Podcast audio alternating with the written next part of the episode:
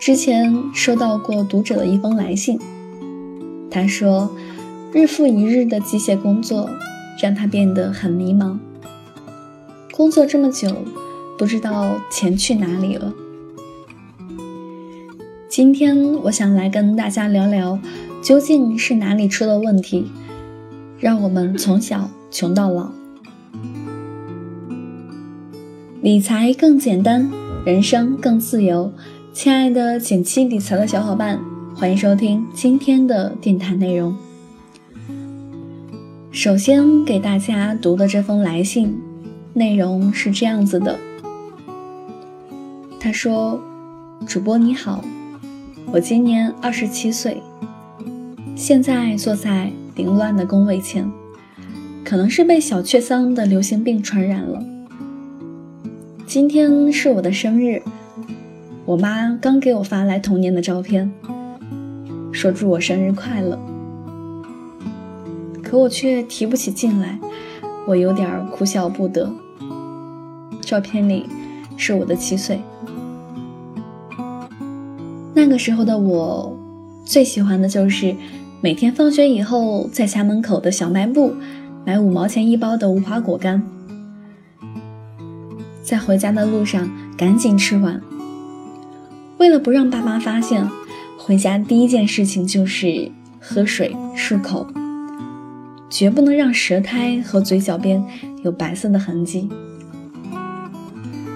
那个时候的我喜欢同桌阿亮，他在操场上踢足球的身影特别帅，于是我就默默许愿说，在他生日的时候，要用自己攒的钱送他一个足球。在上面写上自己的名字，于是我就努力的做家务赚零花钱。在他生日的前两天，兴高采烈的拿着一沓子钱去了体育用品商店，却发现足球涨价了。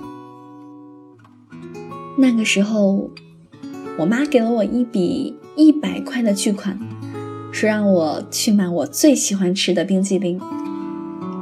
于是我第二天一股脑的把一百块都买成了同一种最爱吃的冰淇淋，抱回了家。于是吃到第四天的时候，我再也不想吃了。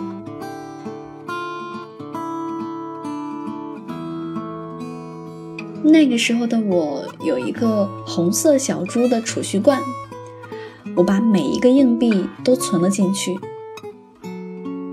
幻想了无数次。我打破这个罐子的场景，那一定是一个等着这笔巨款江湖救急的时刻。我轻抚着它，带着恋恋不舍的心情，但又抱着可以拯救世界的决心，一咬牙，用力地砸向地板。然而，当我真的需要一笔钱江湖救急的时候，我发现这些。银光闪闪的硬币，微不足道。二十年后的我，事业度过了青涩期，有一点点小小的成就，可随之而来的困扰却更多。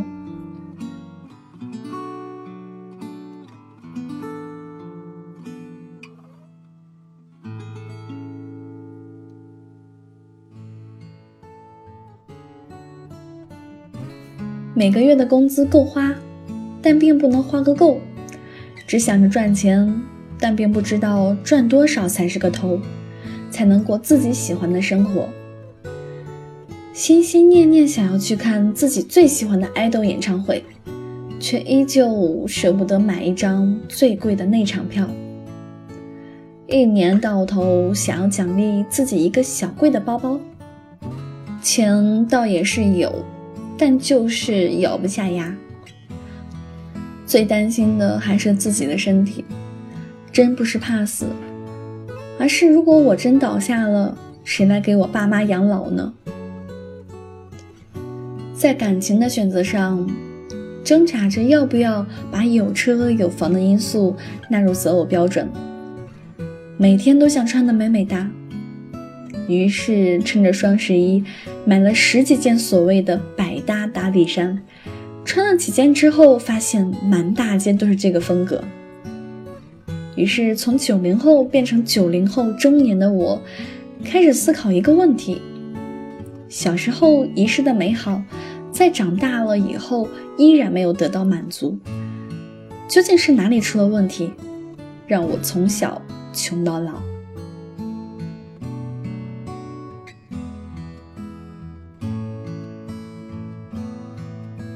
信读完了。听完这封信，你是不是心中也五味杂陈？好像从中看到了自己的影子。来信者的情况并不是个例。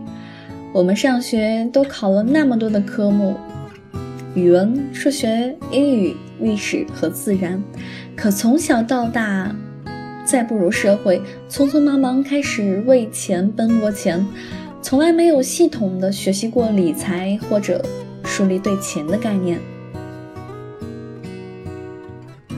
在我们的情商、智商各种商的培养当中，缺乏了财商培养这件事情。生存的压力迫使每一个人在创造财富的路上不断探索。那么，到底如何提高财商呢？今天呢，我们就整理了股神巴菲特在提高财商方面给年轻人提出了四点建议。第一呢，就是形成健康的理财习惯，因为大多数行为是习惯性的，而人们常说习惯的链条是如此之轻，以至于很难感觉到，直到它们已经重的无法打破。所以，培养积极的理财习惯很重要，而打破这些习惯，则可能会损伤你的钱包。第二点呢，他提到就是避免债务，尤其是信用卡债务。他说：“我见过很多人的失败是由于酒精和杠杆，杠杆就是指借钱。其实你在这个世界上并不需要多少杠杆，如果你是一个聪明人，你不需要借钱也能赚很多钱。同时，巴菲特不建议人们使用信用卡。”他说：“信用卡的利率是很高的，有时能达到百分之十八甚至百分之二十。如果我按百分之十八到百分之二十的利率借钱，那我就破产了。”第三叫做投资你自己，要尽可能的投资自己。你最重要的资产就是你自己。你为提升自身才能和价值所做的任何事情，都会以适当的实际购买力为形式得到回报。不管你向自身投资了多少，你得到的回报都是乘以十倍的。而且不像其他资产和投资，没人能对它收税，也没人能偷走它。第四呢，叫做把理财视作一场长期的游戏。有人之所以能坐在树荫下乘凉，是因为有人很久以前栽下了一棵树。如果你现在就栽下理财的种子，就能在以后的人生当中享受到阴凉。只要你将理财当做一生的事业，那么就算一时遇到挫折，你也能够始终保持正轨。这样，你才能拥有一个坚实持久的财务基础。财商是一把钥匙，它可以打开通往财富和希望的锁，是我们每一个人成长的必须课。我们不能只知道埋头挣钱，却不自觉地陷入贫穷的思维方式，也忘了当初为什么出发。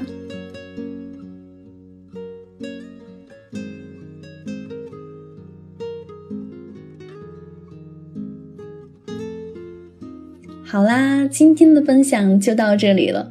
希望我们都可以不被金钱所困，也能对钱运用自如。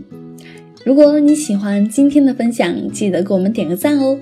更多解读可以关注我们的公众账号“简七理财”，简单的简，汉字五六七的七，我在那里等你哦。